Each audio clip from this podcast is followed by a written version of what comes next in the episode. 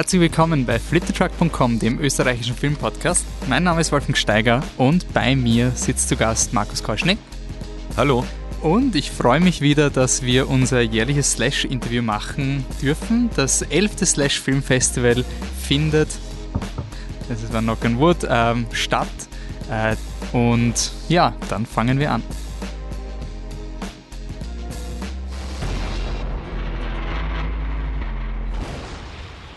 Ja, Markus, freut mich irrsinnig, dass das geht. Das war, äh, also dass das Slash, ähm, ich, alles, was jetzt hier gesagt wird, wird natürlich mit Knock on Wood und Pray to Heaven und, und wird, aber ich halte dann fest, ich bin optimistisch, Slash wird stattfinden dieses Jahr, ähm, das Festival des fantastischen Films. Ähm, für unseren Podcast eigentlich einer der absoluten Fixpunkte. Also es gibt ähm, äh, es gibt wahrscheinlich drei Dinge, die immer wieder in unserem Programm vorkommen. Es ist die, ähm, die Biennale, die Oscar nach dem Gartenbaukin und das Slash. Die Diagonale ist so halbert. Die, die, die, die versuchen wir so reinzuziehen, weil das vergessen wir immer wieder. Unabsichtlich nicht, nicht bösartig, aber quasi das Slash ist fix Bestand. Und äh, ich freue mich, dass äh, dieses Festival wieder stattfinden darf und kann. Ähm, weil ja doch in den äh, Lockdown-Wochen äh, quasi beginnt man zu überlegen, okay, äh, Menschensammlung, die, die, die Zombie-Apokalypse, die man beim Slash so oft gesehen hat, passiert, aber wie du gesagt hast auf Social Media, in einer unglaublich langweiligen Form. Ja, also wir, tatsächlich, wir ja. sind irgendwie so, so, alle unsere Screenings von Train to Busan haben uns darauf vorbereitet und dann war es anders, als es gekommen ist. Nichtsdestotrotz ist jetzt Slash zum elften Mal hier und äh, ich würde dir gerne die Bühne gleich mal geben, was ist das Slash Film Festival, weil ich kann es nicht beschreiben. Ich sage dann immer, ja, das ist dieses, das ist so ein, so ein Horrorfestival und dann verliere ich schon die, die Leute, die die, die du vielleicht rekrutieren könntest. Und ja, also wir haben, wir tragen im Untertitel sozusagen, den haben wir uns selber verliehen, äh, Festival des fantastischen Films. Das ist natürlich ein kleines Wortspiel, weil einerseits sind wir davon überzeugt, dass die Filme, die wir anbieten, wirklich fantastisch im Sinn des Adjektivs sind. Der fantastische Film bezeichnet aber auch, möchte man meinen oder möchte man sagen, so eine Assemblage aus Horror, Science Fiction, Fantasy, weirdem Kino, Kultkino und so weiter und so fort. Und äh, insofern auch Animationsfilme Filme sind dabei, ist das, was wir anbieten, tatsächlich sehr, sehr breit gestreut. Die, der Zusammenhang äh, ist gegeben in dem Sinn, dass sich die allermeisten unsere Filme nicht für eine physisch erlebbare Wirklichkeit interessieren. Das heißt, äh, mehr oder weniger Naturgesetze werden außer Kraft gesetzt und sofern dann der Film sozusagen fantastisch ist, wird er schon bei uns oder könnte er, er muss natürlich noch sehr gut sein, äh, könnte aber rein theoretisch schon bei uns laufen, ja. Ja, ähm, bei mir was ist eigentlich auch immer so die, das Standardding, mindestens ein Film vom Slash ist am Ende des Jahres in den Top, in den Top Ten Listen eigentlich immer drinnen. Ähm, Hoher Druck natürlich. Nein, ne? also. es, es wird, wird das eigentlich Selbstverständlichkeit ja. irgendwie ja, an. Ja. Ähm, und jetzt ist die Frage, wie stellt man ähm, generell, wie stellt sich das Slash Film Festival zusammen? Also was versucht, wir haben letztes Jahr darüber geredet, dass ihr unterschiedliche Schienen habt. Ähm, jetzt kommt natürlich ein ein externer Druck durch eine Pandemie dazu. Aber wenn jetzt das elfte Slash kuratiert, was ist euer Aufhänger dieses Jahr oder eure, euer Leitfaden?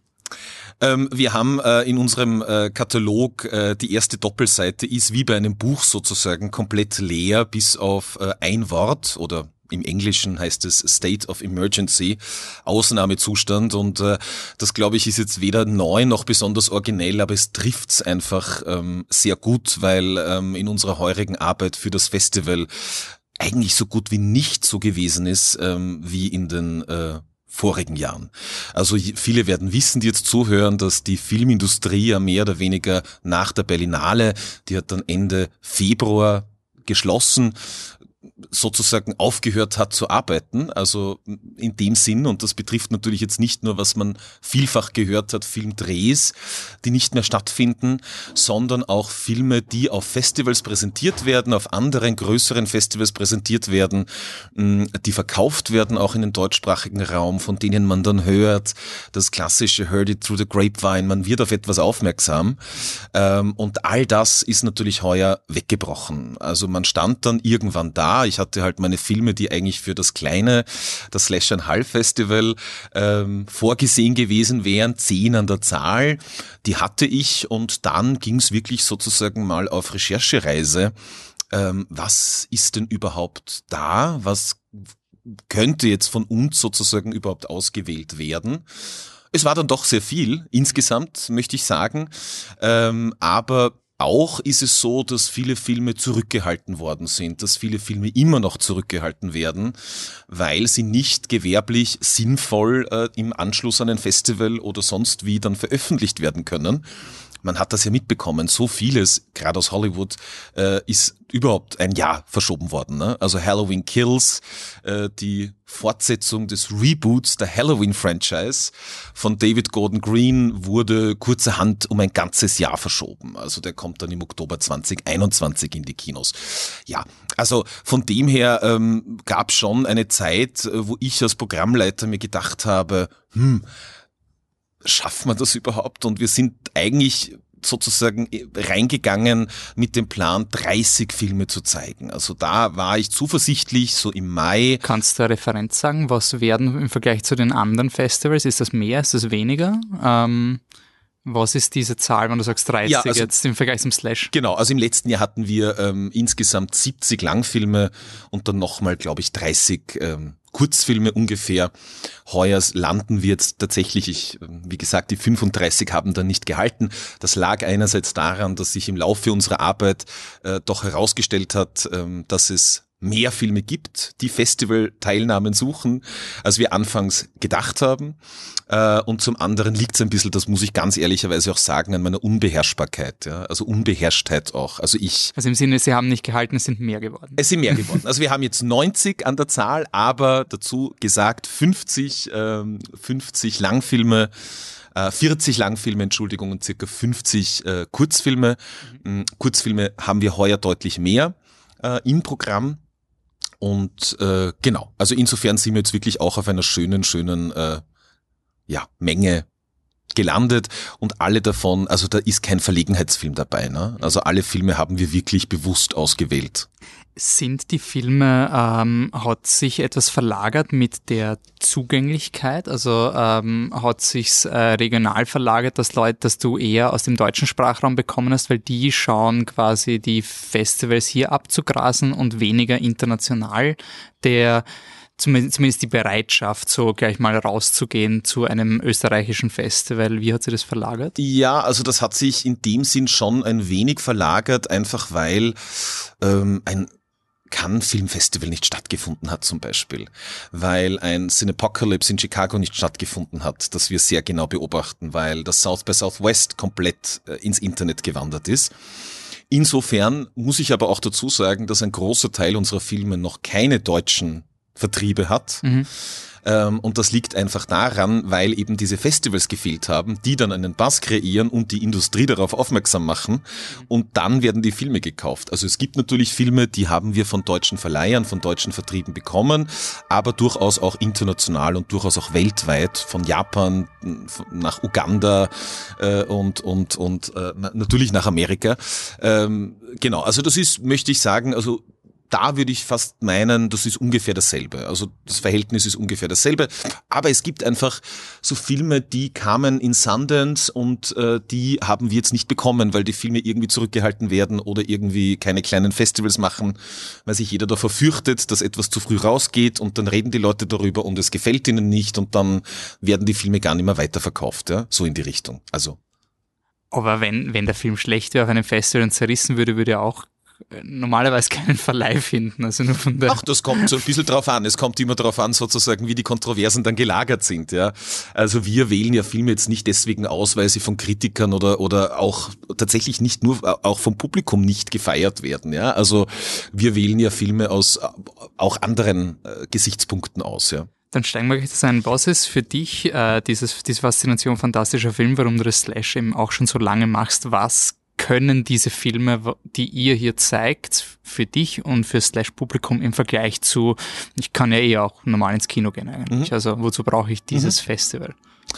Ähm, also ich glaube, dass äh, der Erzählmodus äh, oder die Erzählgattung des Fantastischen einfach hervorragend ähm, mehr oder weniger äh, dazu geeignet ist, sehr komplexe ähm, Dinge, die uns alle berühren. Das mag von Politik, Gesellschaftspolitik, Identitätspolitik, whatever, you name it, sozusagen herrühren oder kommen, ähm, mit den Mitteln des Fantastischen solche komplexen Materien und komplexen Dinge sehr oft einfach deutlicher und besser ähm, darstellbar sind. Und in dem Sinn eben auch, dass es kein Message-Movie wird, in dem Sinn auch, dass man jetzt nicht sagt, okay, ich schaue mir einen Film an über den und den realweltlichen Konflikt und ich sehe ihn dann mehr oder weniger so abgebildet im Kino, sondern über Zuspitzung, über Überhöhung, äh, über Polemisierung äh, und auch über mehr oder weniger eine Überführung von etwas Wirklichem in einen fantastischen Zusammenhang. Also unser Eröffnungsfilm Relic zum Beispiel äh, von äh, Natalie Erica James, einer, einer australischen Filmemacherin, der handelt, das ist natürlich, kann man sagen, ein, ein, ein Haunted House Movie, vielleicht sogar ein Besessenheitsfilm, ziemlich scary, ein bisschen creepy, aber der erzählt ganz profund über Demenz und wie es Menschen geht, sozusagen, die mit demenzkranken Menschen leben, Mutter, Vater, wer auch immer. Und ich finde, der Film bringt das Gefühl dieser Alienation und auch dieses Unheimlichen, wenn ein Mensch den Bezug zur Wirklichkeit verliert, über eine Demenzkrankheit zum Beispiel, ähm, ja, auf eine, auf eine absolut außergewöhnliche Art und Weise auf den Punkt und macht das für mich verständlich, erfühlbar, ähm, wie das glaube ich, vermute ich, ein realistischerer Film ähm, nicht wirklich könnte. Ja. Also Honig im Kopf, sage ich, ist das nicht. Ah, was auch ist, was mir was irgendwie raus äh, aufgefallen ist an den Filmen, ist, ihr habt einen deutschen Film Pelikanblatt.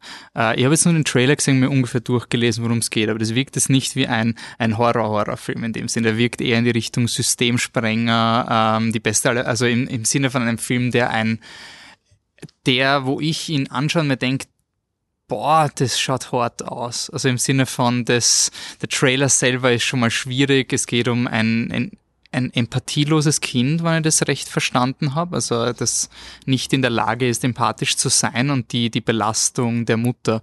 Und das habe ich eigentlich auch, auch sehr spannend gefunden, wie, wie wie nahe da diese Art von Filmen mittlerweile an Produktionen wie der Babadook hinanrücken. Also die, die, da kann man schon fast schon ein, ein Stück Papier dazwischen legen und ja. man, man wüsste ja. eigentlich gar ja. nicht mehr, ist es jetzt ein unter Anführungszeichen Horrorfilm im, im negativ konnotierten Sinn oder ein, ein echter, ein, ein echtes Drama quasi. Ähm, hast du noch so äh, eine Filmempfehlung, wo du sagst, okay, vielleicht die, die Personen, die sagen, ah, ich mag keine Gruselfilme, ich mag das eher nicht. Wo kann man denn den Slash dieses Jahr quasi das Slash lieb gewinnen über diese Art von Film? Ähm, also wir schließen das Festival heuer mit einer hervorragenden Satire, möchte ich sagen, über die Social Media unserer Welt. Ähm, der heißt äh, Spree, genau, von Eugene Kotliarenko. Und äh, da spielt einer der Darsteller, einer, einer der wichtigen Darsteller aus Stranger Things die Hauptrolle, äh, Joe Keery. Das ist jetzt nicht der Grund, weswegen mir der Film so gut gefallen hat, sondern weil er eben über diese Mittel der Überspitzung und Überhöhung und Polemisierung ähm, ein Phänomen, nämlich des äh, Influencerismus oder eben einfach äh, der schnellen und einfachen Gratifikationen äh, durch Like-Vergaben und dass du nur mehr wer bist sozusagen, wenn du gefollowt wirst und geteilt wirst, in na, ziemlich psychopathologische Höhen treibt. Also das ist jetzt ein Film, der, glaube ich, etwas zur Welt zu sagen hat, in der wir uns aktuell ähm, befinden, ähm, der das aber eben gleichzeitig als Satire formuliert. Also das ist sicher ein Film, den äh, hoffentlich viele Menschen interessant finden werden ähm, und spannend finden werden. Ein anderer Film, auf den ich mich sehr freue, ist äh, Schlaf ähm, von einem äh, jungen ähm, deutschen Regisseur. Ähm, mit einem österreichischen äh, Hauptdarsteller August Schmölzer. Ähm, der Regisseur ist Michael Venus. Beide werden auch bei der Vorstellung äh, anwesend sein. Ähm, das ist ein Film, der ähm, von einem, möchte ich sagen, somnambulen, traumlogischen, ein bisschen im Lynch-Territorium wildernden Psychodrama und der dann plötzlich sozusagen im dritten Akt eine radikal politische Schlagseite bekommt, ähm, das dann sozusagen über die eigentliche Gänsehaut, die man eh schon hat, weil es einfach unheimlich ist, nochmal eine andere, äh, sozusagen ähm, ein anderes Unbehagen äh, drüber legt, das meinem Empfinden nach deutlich länger nachwirken wird, sozusagen als die ab und an unheimlichen und gruseligen Bilder und Ideen dieses Films. Es, es wirkt wie so beginnt als, als Thriller mit gruseligen Sachen und dann kommst du drauf, was diese Stadt, Dorf, ich weiß nicht, welche Location es ist, aber es, es wirkt wie ein Geflecht an Menschen, die die Dinge verheimlichen und die nicht leibernd sind, genau, wenn man draufkommt, genau. was sie sind. Tatsächlich, aber eben auch äh, sozusagen einer, einer, einer Verzahnung dementsprechend dann einfach mit äh, gewissen äh, gesellschaftspolitischen äh, Extrempositionen wo wir uns alle sehr einig wären, dass die unvertretbar sind sozusagen und keinen Platz haben sollten. Ähm, ja, also in dem Sinn, ja, das ist sicher ein Modus, äh, den einige unserer Filme beherrschen. Also das ist etwas, glaube ich, das hat sich immer deutlicher gezeigt, dass äh, ganz nachkommende Generationen von Filmemachern mehr oder weniger an dieser, äh, wie heißt das, die Guten ins Töpfchen, die Schlechten ins Kröpfchen oder umgedreht, also aus diesem Märchen. Mhm. Also zwischen, äh, das ist jetzt der, der Arthouse-Film und das ist sozusagen der Genre Kino. Ähm, das eine läuft nur in den Kinos und das andere nur in den Kinos. Und ich möchte sagen, wie das Slash gegründet wurde 2010, war das natürlich noch nicht so. Äh, ich glaube aber schon, dass wir im Laufe unserer Arbeit äh, auch dafür eingestanden sind, eben diese Verwischgrenzen und Verschwimmgrenzen äh, aufzulösen, dass man einfach sagt, dass äh, wir, wir interessieren uns jetzt nicht sonderlich dafür, ob ein Film äh, kunstig ist oder ob ein Film äh, blöd und vulgär ist. Wenn der Film was kann, dann kann er was und dann läuft er bei uns. Wie gesagt, dass er ein fantastischer Film ist, im Sinn von Genre, äh, das ist natürlich eine Grundvoraussetzung, ja. Ja, es ist eigentlich eine ganz gute Einstiegsdroge, weil man kann auch am Slash äh, Pretentious Shit schauen, den man auch auf, die, auf, auf ja, anderen Festivals ja, sehen ja, wird. Also die, die Chodorowski, den Chodorowski-Film vor ein paar Jahren, das da immer gedacht, okay, äh, cool, dass ich das sehe, cool, dass ich in das reingeschlittert bin. Wahrscheinlich hätte ich in meinem, wäre ich bei einem anderen Filmfestival vielleicht gar nicht so empfänglich gewesen wie dieser, dieses Framing, was man da hat. Ja, ja. Ähm, ich kann mir erinnern, letztes Jahr ist äh, Office 3D gelaufen, glaube ich, und der war nämlich bei uns bei der Anne, die ist so Asia-Fan in den Top Ten Listen des Jahres. Äh, der war von der Beschreibung schon mal verrückt. Gibt's einen, einen Film, wo, wo man den liest und man sich denkt, Okay, was, was? Also jeder Satz dieser Beschreibung ist irgendwie. Ist, ist, ähm, ist verrückt. Gib mir mal die Liste schnell her. Ne? Also haben wir sicher, also eine, auf einen Film, einen Film möchte ich erwähnen. Ähm, das ist der neue Film von äh, Lloyd Kaufman, ähm, einem der Mitbegründer von Troma, einem äh, amerikanischen unabhängigen Studio, das in den 80er Jahren mit Trashperlen wie The Toxic Avenger zum Beispiel ähm, relativ bekannt wurde und immer noch einen legendären Ruf hat. Das ist äh, Kaufmanns äh, sozusagen letzter Film als Regisseur, sagt er zumindest. Heißt Shakespeare's Shitstorm mhm. und ist eine doch eher lose, aber trotzdem finde ich sehr profunde Adaption von The Tempest, der Sturm von William Shakespeare, ähm, der das irgendwie verknüpft mit einer ziemlich, ziemlich wüden und orgen, ja, auch wieder Kritik sozusagen ähm, an unserer oberflächlichen Gesellschaft ja, also es, wie immer gibt es sozusagen viele Filme. VHS zum Beispiel ist so ein UFO für mich gewesen. Ähm, das ist äh, ein, die Arbeit eines jungen Amerikaners, Jack Henry Robbins, dem Sohn von Susan Sarandon und Tim Robbins, ähm, der in den 80ern geboren wurde und hier sozusagen eine Form von eigentlich Avantgarde-Experimentalfilm gefunden hat, in dem Sinn, dass er alte, merkwürdige Fernsehsendungen, die man früher vielleicht gesehen hätte und auf Videokassette aufgenommen hat, nachstellt, aber immer mit einem absurden Engel und teilweise einem unheimlichen Engel. Mhm. Und das ist wie ein Zapping, mehr oder weniger durch so VHS-Albträume ähm, der 80er Jahre. Äh, schreiend komisch, aber gleichzeitig auch wieder so mit einem beunruhigenden Grund, wo man das dann wohl auch wohin führt, ähm, ausgestattet. Auch das ist sicher ein Film, der, ähm, der ähm, ja, für Gesprächsstoff, glaube ich, sorgen wird. Ja, ähm, ja also uns geht's natürlich darum, natürlich solche What the fuck-Filme irgendwie im Programm zu haben. Natürlich gibt's auch wieder Filme, äh, J-Gore-Filme, also japanische Gore-Filme, wo dann irgendwie Frauen mit Busenhaltern, äh, an denen irgendwie Maschinengewehr-Dinge und da fliegen dann alle möglichen Raketen raus und Drachen kommen und sonstige Sachen. Ähm, es gibt einen Film, über den sicher viel geredet werden wird, der heißt äh, Slacks äh, von einer kanadischen Regisseurin Elsa Keffard ähm, in dem äh, geht es sozusagen um, naja, ein Quantgeschäft so wie American Apparel ein bisschen. Es ist halt Canadian Cotton Clothing, glaube ich, aber die tun so, als wären sie die Besten der Welt und würden niemanden ausbeuten. Natürlich tun sie das und die werden dann, ähm, haben einen Lockdown tatsächlich, weil ein neues It-Produkt kommt. Die Influencer sind schon im Laden, aber niemand darf den Laden mehr verlassen lassen, bis er am nächsten Tag um sieben in der Früh wieder aufmacht, weil es darf natürlich nichts raus, also wie Apple auch, ne? Es darf nichts raussickern. Und in dieser Nacht, in dieser verhängnisvollen Nacht, äh, erwachen ähm, diese neuen Super Jeans aus Gründen, die ich jetzt nicht verraten werde, äh, zum Leben äh, und beginnen die Belegschaft sozusagen äh, umzubringen. Also die gehen dann wirklich herum, die fangen dann auch an zu tanzen und haben sehr kreative äh, Mordideen. Mhm. Ja, also ja, also auch diese Filme, die wirklich so einen was zur Hölle geht da ab, äh, gibt's natürlich auch wieder am Slash. Ja. Das ist, man es richtig im Kopf, gemeinsam mit dem Shakespeare Shitstorm Teil von dem Nachmittag der tausend Messer oder wie ist es? Also ja, ja. es gab ja auch ein regelmäßiger Slash-Event, war ja die Nacht der tausend Messer. Ähm. Richtig, ja, die haben wir in den letzten zwei Jahren gemacht und die war eigentlich sehr erfolgreich zu unserer bisschen Überraschung, aber auch unserer größten Freude, ähm, wo sich Menschen ab ein Uhr in der Früh vier Filme back-to-back -back sozusagen angesehen haben und irgendwann um sieben in der Früh benommen und meistens auch glücklich äh, dann aus dem Kino rausgekugelt sind. Äh, das geht heuer aufgrund äh, unserer aktuellen Situation nicht. Ähm, wir haben uns aber dann gedacht, wir wollen dieses eigentlich besondere Erlebnis trotzdem probieren, irgendwie nachzubauen. Und äh, insofern ist daraus jetzt die Matinee der Tausend Messer geworden. Das sind auch wieder vier Filme. Das sind auch wieder vier Filme, die, ähm, die ähm, hin direkt hintereinander gezeigt werden äh, im Filmcasino, äh, wofür man sich ein Ticket kauft und die möchte ich sagen so ein bisschen best of äh, crazy weird shit äh, blutig und Midnight Movie artig mhm. vom Slash darstellen, ja. Mhm.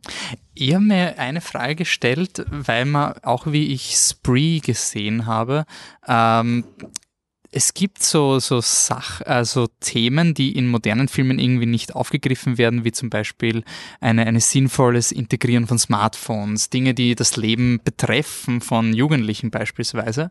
Ähm, die dann sich in Horrorfilmen sehr, sehr schnell einschleichen. Also SMS, ähm, Messaging waren schon in Horrorfilmen, bevor sie in, in Sherlock dann quasi auch mal im Mainstream waren.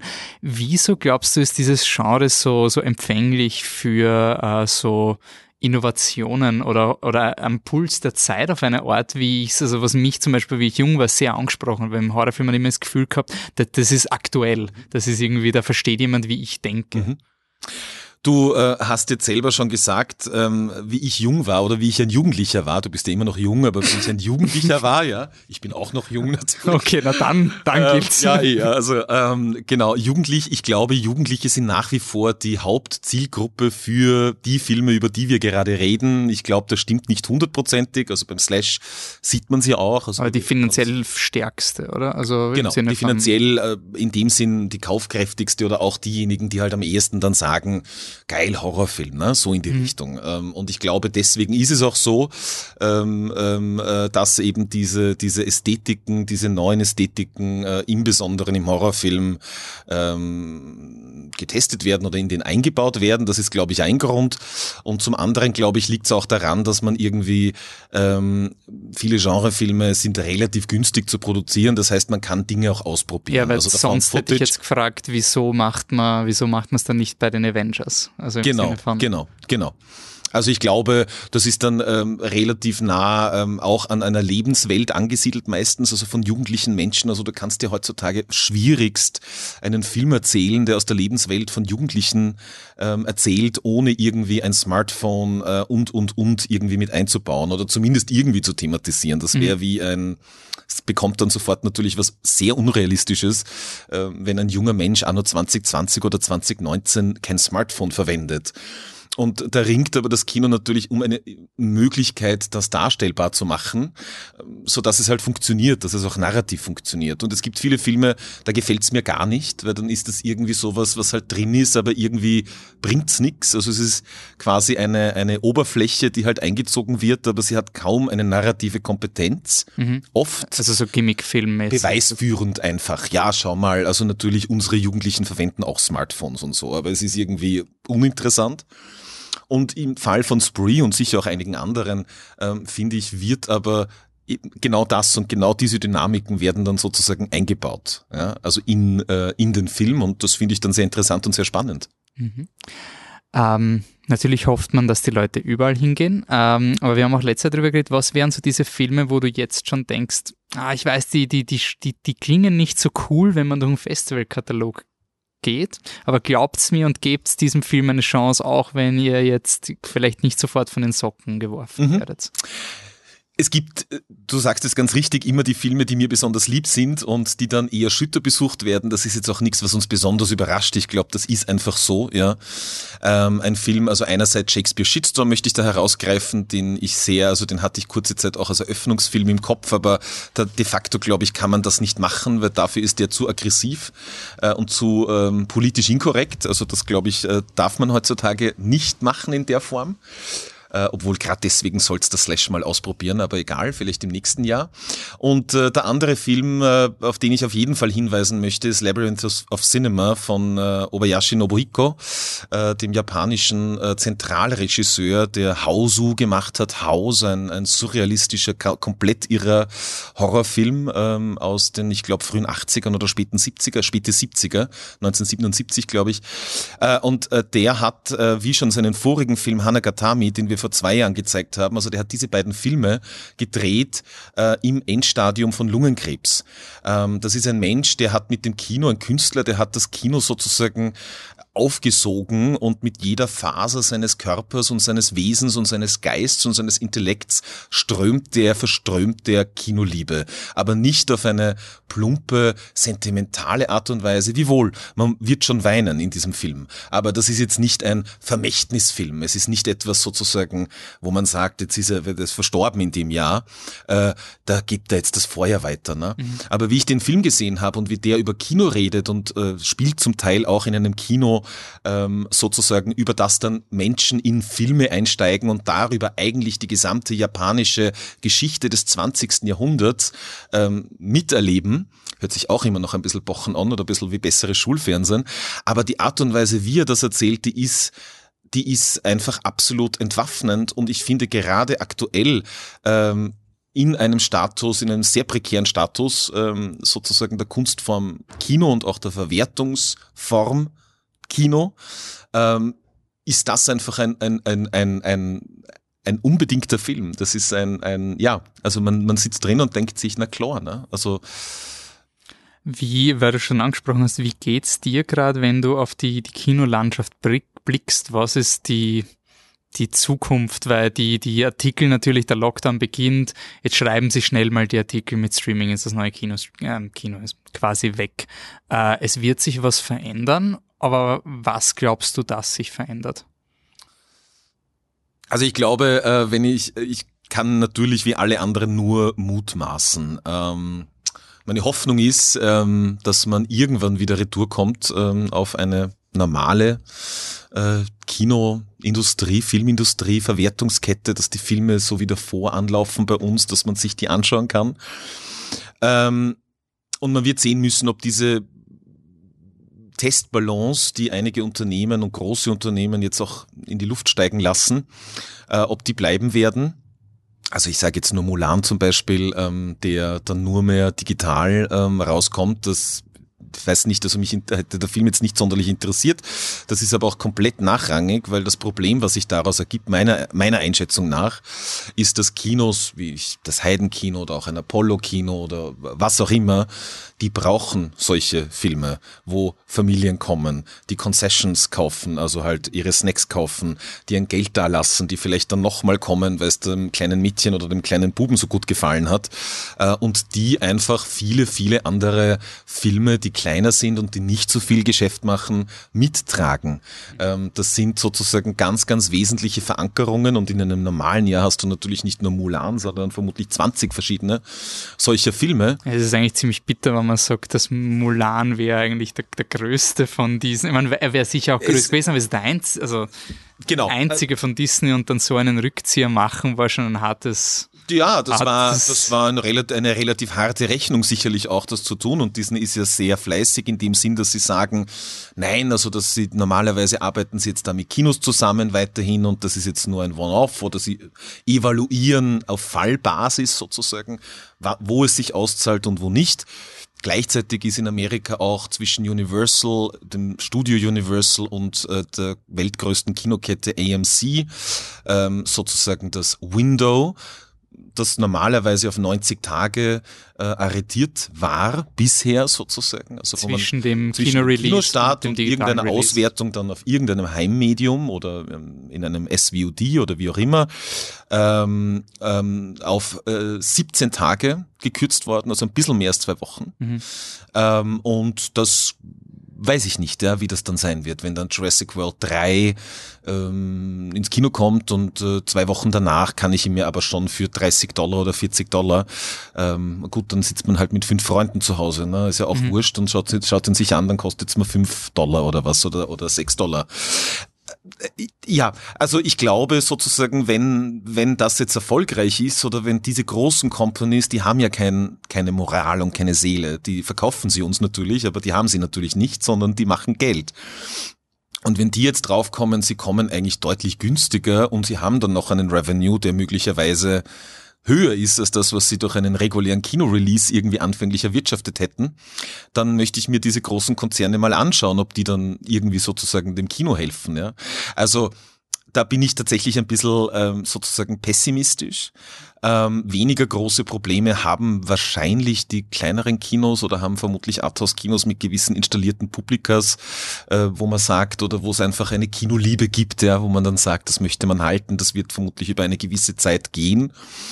Ähm, muss man aber auch neu heranzüchten. Muss man sicherlich neu heranzüchten und das ist auch eine Herausforderung und vielleicht ein bisschen ein Weckruf, auch spannender zu programmieren und gewisse Wagnisse einzugehen ähm, und vielleicht dieses ganze, ja, hinterletzte äh, Toskana-Komödienfutter liegen zu lassen. Ich weiß es nicht, ja, obwohl das ist ja dann das ist ja eigentlich das Mulan äh, für die Arthouse-Verleiher, ne? sind ja, ja so diese, diese blöden Sommerkomödien und so, ja.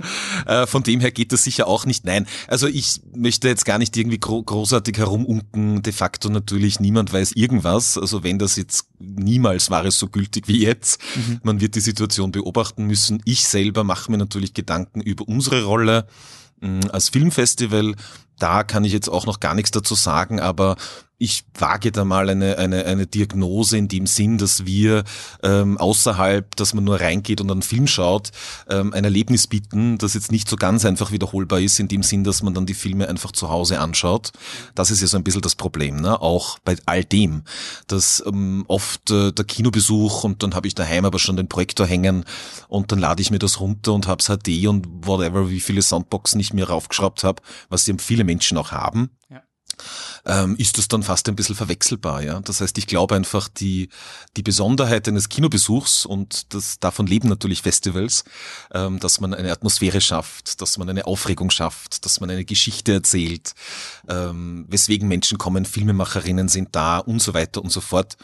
Ähm, deswegen mache ich mir jetzt im Bereich der Filmfestivals noch nicht ganz so viele Sorgen, muss ich sagen, weil ich mir dann denke, das ist halt dann so ein Added Value, ähm, der hoffentlich äh, sozusagen weiterhin äh, wettgeschätzt werden wird. Ja. ja, hinzu kommt, dass ja auch viele, viele Filme vom Slasher auch mal die, die die kriegst du in Österreich teilweise nur am Slash. Also ich habe jetzt, glaube ich, ungefähr ein Jahr gewartet, bis äh, Boys in the Woods endlich in irgendeiner Form mhm. importierbar wurde. Der mhm. war jetzt im letztes Jahr gelaufen. Ähm, also gerade hier ist von unserer Seite auch die Aufforderung, äh, wenn ihr glaubt, ihr könnt das Programm torrenten, dann viel Spaß. Also es ist irgendwie so. Wir bemühen uns sozusagen, dass äh, natürlich, ja, wie gesagt, Und also ja. Ich, ich würde auch sagen, es gibt viele Filme, die ich äh, beim Slash gesehen habe, die ich niemals freiwillig zu Hause schauen würde.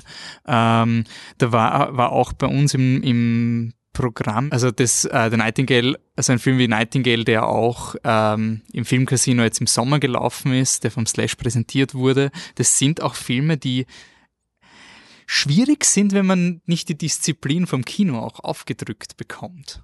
Also das ist, das, das glaube ich sind auch. Filme, also, wo man sich überlegt, dann, dann, dann springt man mit dem Cursor mal zum Player und schaut, ui, eine halbe Stunde schon von zweieinhalb. Cool. ja, das und ist. da ist Kino eine wundervolle Disziplinierung, weil du einfach gar nicht weißt, idealerweise schaust du nicht auf die Uhr und gehst mal mit und versuchst mal zu erfahren. Also ich finde das gerade an Kino wird, wird immer besonderer, dass man eben nicht schnell googeln kann, nicht schnell schauen kann, sondern einfach man geht da in diese Blackbox wortwörtlich hinein und dann schaut man mal, wie lang der Film läuft. Vielleicht weiß man es im Vorhinein, aber vielleicht auch nicht und dann ist man überrascht, dass man zweieinhalb Stunden gesessen ist, war cool oder nicht cool oder ist unter die Haut gegangen. Ähm, man setzt sich mit dem auseinander und man setzt sich dem auch aus. Also dieses Gefühl des Ausgeliefertseins ist ja üblicherweise nicht so positiv besetzt. Im Sinn einer Kunstrezeption möchte ich das aber schon sehr favorisieren im Gegensatz zu einem Fenster, das sich irgendwo öffnet und das ich dann einfach, weil es Fahrt ist, nach 15 Minuten schon wieder zumache, ja, weil der Stream einfach oder der Stream bleibt hängen oder what, was auch immer, ja. Also ich glaube, Kino und Kinobesuch und im Besonderen hoffentlich auch ein Besuch beim Festival, beim Slash oder bei anderen Festivals, das ist immer auch Ritual. Und das ist immer auch Sinnlichkeit. Das ist etwas, ich gehe aus der Wohnung, ich fahre hin, ich gehe vielleicht davor noch was trinken, ich gehe danach noch was essen. Man schaut gemeinsam einen Film, man redet danach über den Film, man streitet vielleicht sogar über einen Film. Und ich glaube, das, was wir probiert haben und was uns hoffentlich auch ein bisschen gelungen ist vor zehn Jahren oder vor elf Jahren mittlerweile, war diesen Genres ähm, einen öffentlichen Raum zu geben, war diesen Genres sozusagen einen Ort zu geben, wo sie wahrgenommen werden können äh, und wo Menschen hingehen und die besetzen sozusagen eine öffentliche, also die haben eine öffentliche Wahrnehmbarkeit weil davor ist es auch schon so gewesen, natürlich gab's Horrorfans immer und Genrefans. Und die haben halt dann einfach äh, DVDs geschaut oder davor VHSen geschaut. Und da gab's dann diese Netzwerke und das ist ja auch wunderbar, ja. Aber wir wollten dem sozusagen auch ein bisschen ein Podium bauen und wir wollten dem ein Wohnzimmer geben und etwas geben, wo man hingehen kann. Und da jetzt zu sagen, ähm, weil Natürlich haben wir überlegt, ja, also auch Slash, ähm, Hybrid-Form oder, oder überhaupt generell online und wir sind sehr schnell einfach zu dem, zu dem Schluss gekommen, nein, das macht keinen Sinn. Äh, wir sind kein Content Provider. Also wenn Leute Filme wirklich sehen wollen, also vielleicht nicht alle, ja, aber die sind findig genug und durchstöbern dann das Internet und irgendwo wird schon ein Stream äh, was zum Runtersaugen geben. Also wenn es da nur um die nackten Einsen und Nullen geht, blöd gesagt jetzt, ja, äh, wenn ich nur schauen will, ja, das werde ich schon irgendwo anders bekommen. Da gibt schon Methadonprogramme, ja. Aber ich glaube, die eigentliche Droge, ähm, die teilen wir aus, hoffentlich. Ja? Also die wollen wir äh, unter die Leute bringen natürlich, wie es, ja, wie es sich gehört. Das ist mein Satz, den man unter das Festival-Poster knallt. Na cool. Das Slash läuft von 17. bis 27. September ähm, in vier Locations mittlerweile, nämlich dem, äh, die Eröffnung im Gartenbaukino, dann dem Regulärbetrieb in drei Locations, nämlich dem Metro-Kino, äh, Filmcasino und jetzt auch dem Schikaneder. Ähm, wir ich habe das jetzt bewusst im Podcast eigentlich nicht ganz so thematisiert. Ich will aber nicht, dass es so rüberkommt, dass wäre die, die, die Slash-Festival-Leitung ein bisschen quasi Covid-weltfremd.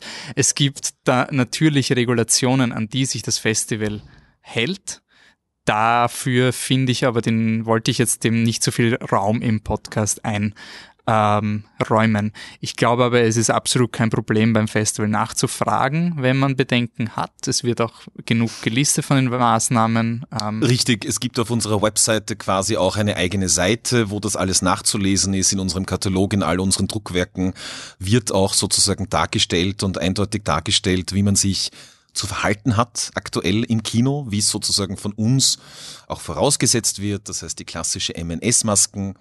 Pflicht, außer man sitzt ähm, sozusagen auf seinem Platz und so weiter und so fort. Ja. Und wir werden das, wir haben eigene Crews, ähm, die in den jeweiligen Kinos, in den jeweiligen Locations äh, zum Einsatz kommen ähm, und die werden ihr Bestes tun, sozusagen, äh, diese Anforderungen, denen wir natürlich Folge leisten und das auch gerne tun, weil uns geht's ja auch darum, also ich muss immer sagen, ich muss ein bisschen schmunzeln, wenn ich mir das vom ersten Jahr immer so durchlese, äh, ja, und da hatten wir unter anderem so ein Mantra, da habe ich dann öfters gesagt, das Kino muss wieder gefährlich werden in dem Sinn natürlich nicht. Ja? Also das meinen wir in einem anderen Sinn, dass man aufregende und spannende und provokative Filme sieht, aber das selbstverständlich äh, im sichersten Rahmen, den wir unter Einhaltung sämtlicher gesetzlicher und verordneten Vorschriften ähm, nur bieten können, weil wir wollen schon, dass sich die Leute fürchten, aber nicht aufgrund sozusagen der, äh, der gesundheitlichen Situation. Mhm. Ähm, ja, somit äh, steht dem Slash hoffentlich nichts mehr im Weg. Ich freue mich irre, dass das stattfindet. Wir können ja nochmal auf Holz klopfen. Ja, Wir sitzen ja wirklich am Holztisch. ähm, ja, ähm, auf jeden Fall danke für das Interview. Danke fürs Interesse. Und ähm, wir sehen uns dann am 17. und die darauffolgenden Tage ähm, in den Kinosälen. Das Slash Film Festival findet ihr immer unter dem Handle äh, Slash Filmfest. Ihr habt jetzt auch ein komplettes Rebranding ähm, das betrieben, noch, ne? das ja, auch genau, noch ja, in dieser Zeit. So, ja, so viele Änderungen auf in einmal. Corona, in der Corona-Krise. Neue Farbe, neues Logo und Slash, der, der, der, der, Strich ist weg, alles Umstellungen, Katzen und Hunde zusammen. Die, die neue Normalität sozusagen. ja, also hoffen wir, dass beim Slash auch vieles vom Alten bleibt. Ja, ähm, ich sage äh, danke fürs Interesse, danke fürs Zuhören und bis zum nächsten Mal. Ciao.